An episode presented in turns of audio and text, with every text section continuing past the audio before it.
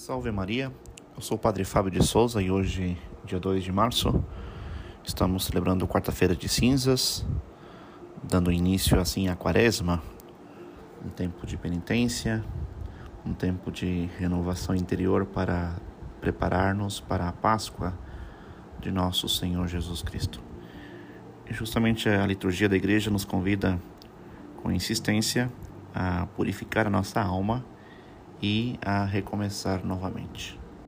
E este convite da igreja de recomeçar novamente, nós escutamos justamente na primeira leitura da missa de hoje, onde lemos: Convertei-vos a mim de todo o vosso coração, com jejum, lágrimas e gemidos de luto. Rasgai os, os vossos corações, não as vossas vestes, Convertei-vos ao Senhor vosso Deus, porque Ele é compassivo e misericordioso.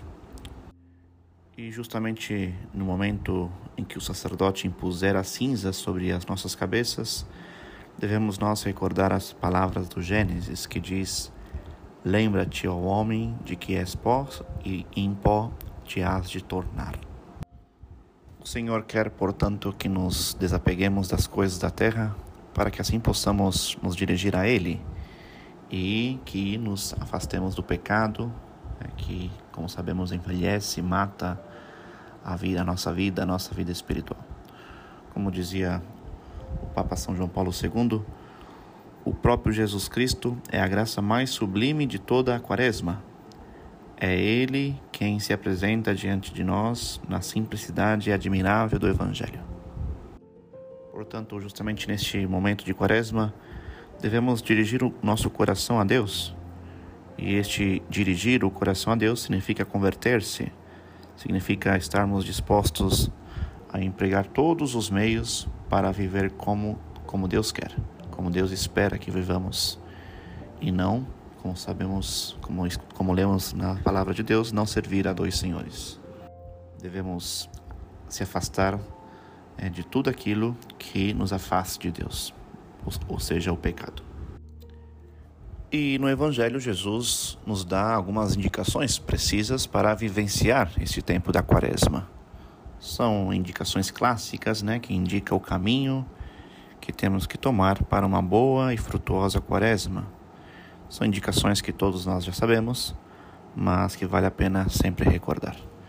Quais são as indicações para viver bem uma Santa Quaresma? É a prática da oração, a prática do jejum, da penitência e a esmola. Por meio da oração, nos ajuda a reencontrar o sentido de Deus na minha vida.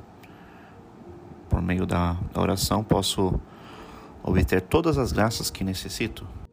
Por meio do jejum ou da penitência, se ordena todas as nossas desordens que fazem relação com a boca, o comer, o falar, etc. Este jejum quaresmal me ajuda a dominar minha vontade em relação ao comer, ao falar, aos afetos desordenados. É como diz São Francisco de Sales: o jejum fortifica o espírito, mortificando a carne e a sua sensualidade eleva a alma a Deus, abate a concupiscência, dando forças para vencer e amortecer as suas paixões, e prepara o coração para que não procure outra coisa senão agradar a Deus em tudo. Diz São Francisco de Sales. E por meio da esmola se ordena toda a nossa relação com os bens, meus bens materiais com as minhas possessões, meus poderes, tudo aquilo que é criatura, ou seja, aquilo que não seja nem eu, nem Deus. De fato, como sabemos, nós não podemos colocar nosso amor nas coisas criadas. A minha finalidade última é ir até Deus. E todas as criaturas são somente um meio, um caminho que me ajude a alcançar este fim. Se uma criatura é um obstáculo para a minha salvação, tenho que deixar essa criatura, essa coisa que me atrapalha?